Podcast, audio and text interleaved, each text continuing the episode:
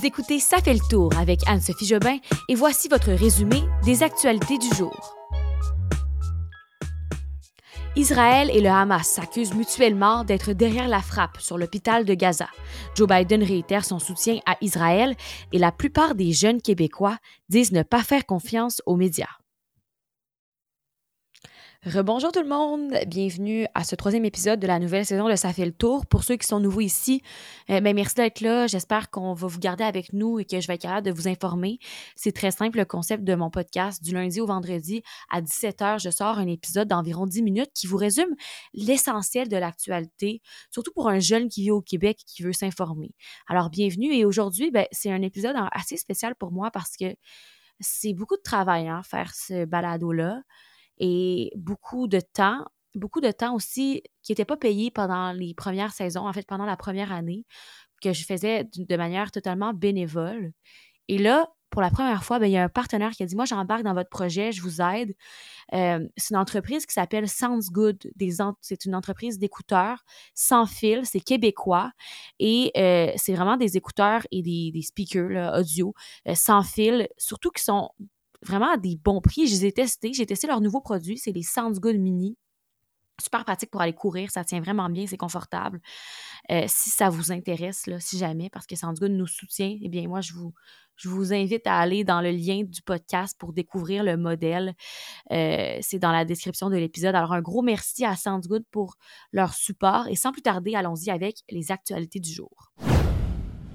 Alors, les combats se sont poursuivis pour une douzième journée entre Israël et le Hamas. Hier, je vous parlais de cette frappe meurtrière sur un hôpital du centre de Gaza.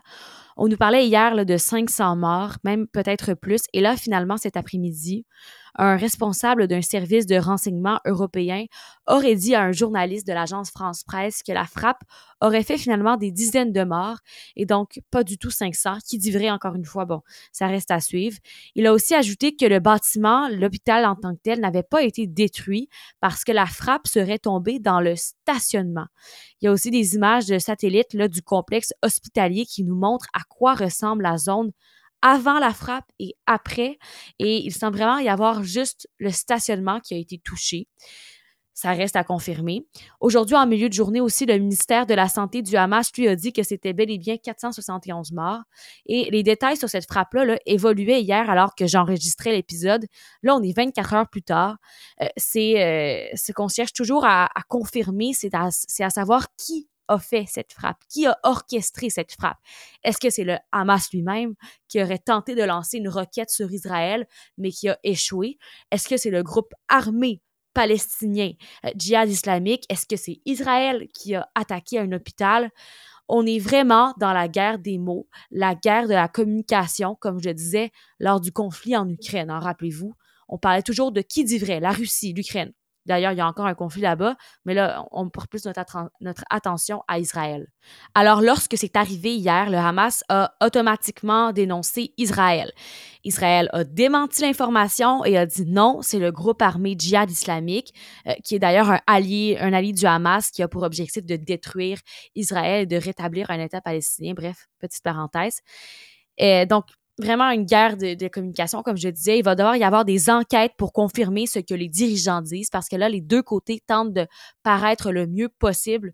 Euh, mais là, par contre, ce qui se passe, c'est que les États-Unis ont invoqué aujourd'hui leurs propres renseignements pour prouver et pour soutenir que Israël n'avait pas commis cet acte.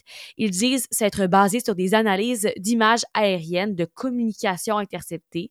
Je vous rappelle d'ailleurs que Joe Biden est allé faire une visite éclair à Tel Aviv aujourd'hui pour apporter son soutien au premier ministre israélien Benjamin Netanyahu.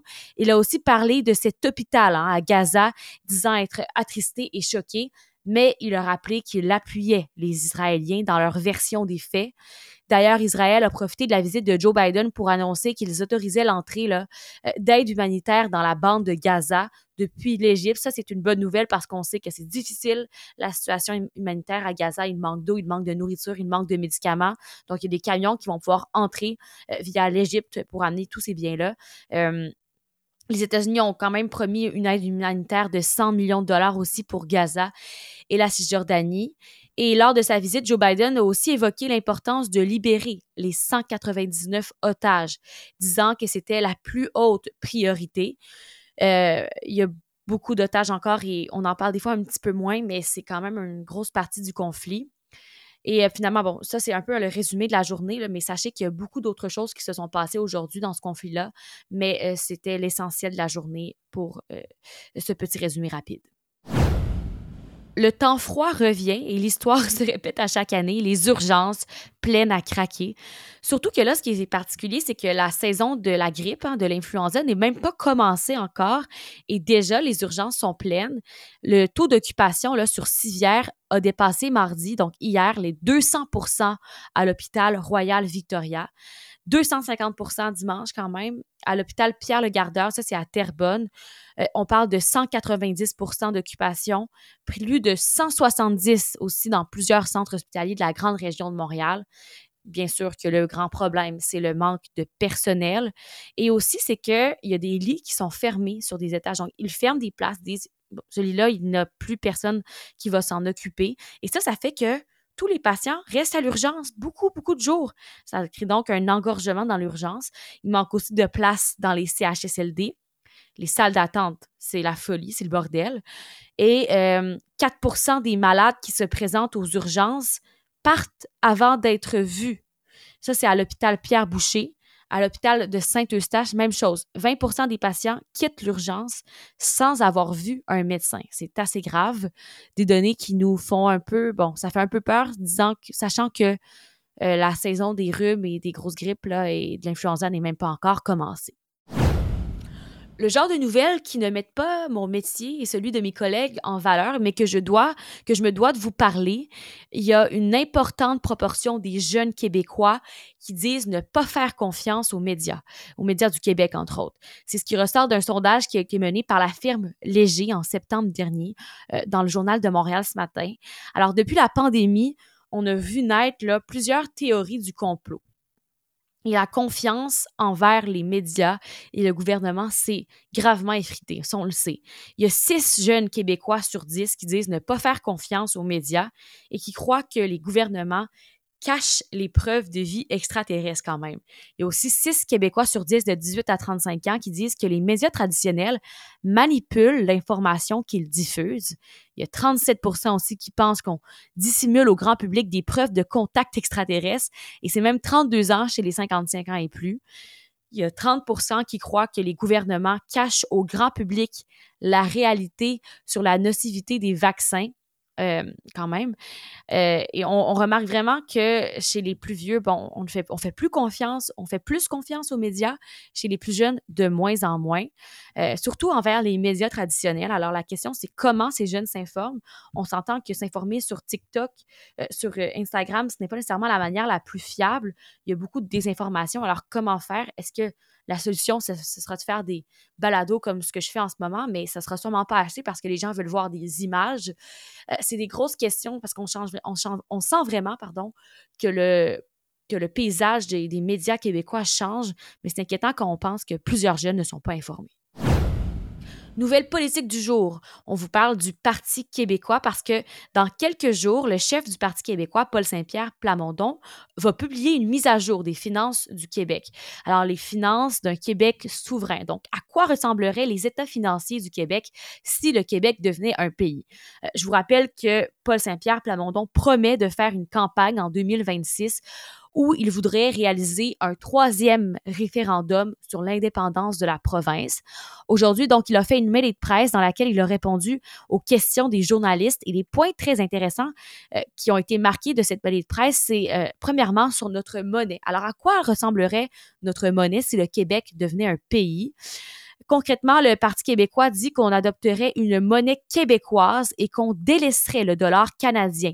Il dit, euh, M. Saint-Pierre Plamondon, là, que en ce moment, ce qui affaiblit le Québec sur le plan économique, c'est que nos politiques ne sont pas en fonction de la réalité économique québécoise et qu'on devrait donc être indépendant niveau argent. Euh, mais pourtant, là, dans l'histoire, quand on regarde euh, dans le passé, les autres chefs péquistes, eux, avaient préféré maintenir l'utilisation de la monnaie canadienne. alors, on pourra comprendre peut-être plus tard. Autre point intéressant de cette mêlée de, cette mêlée de presse, il a mentionné que en lien avec l'armée. L'armée, qu'est-ce qui, qu'est-ce qui se passerait? On n'aurait plus d'armée canadienne ou on, garderait l'armée canadienne? Bon, qu'est-ce qui se passerait? Monsieur Saint-Pierre Plamondon a dit que le Québec aurait sa propre armée parce qu'il souhaiterait participer au plus grand nombre d'instances internationales, notamment l'OTAN pour mieux comprendre euh, ces réflexions-là, il faudra attendre à lundi prochain parce que c'est à ce moment-là que son budget de l'an 1 du Québec sera publié. C'est vraiment le budget de l'an 1 d'un Québec souverain et on aura plus de détails concernant les investissements de euh, la défense nationale et de cette monnaie aussi. Et voilà, c'est tout pour aujourd'hui. J'essaie vraiment de rester dans le 10 minutes. Donc, on coupe ça ici. Et demain, jeudi, ben, ce sera le, dernier épisode de la semaine parce que vendredi, oui, il y en a un, mais vous verrez un peu le concept. C'est un épisode préenregistré avec les nouvelles les plus importantes de la semaine. Alors, soyez là demain et vendredi pour ce résumé de l'actualité du jour. Bonne soirée tout le monde.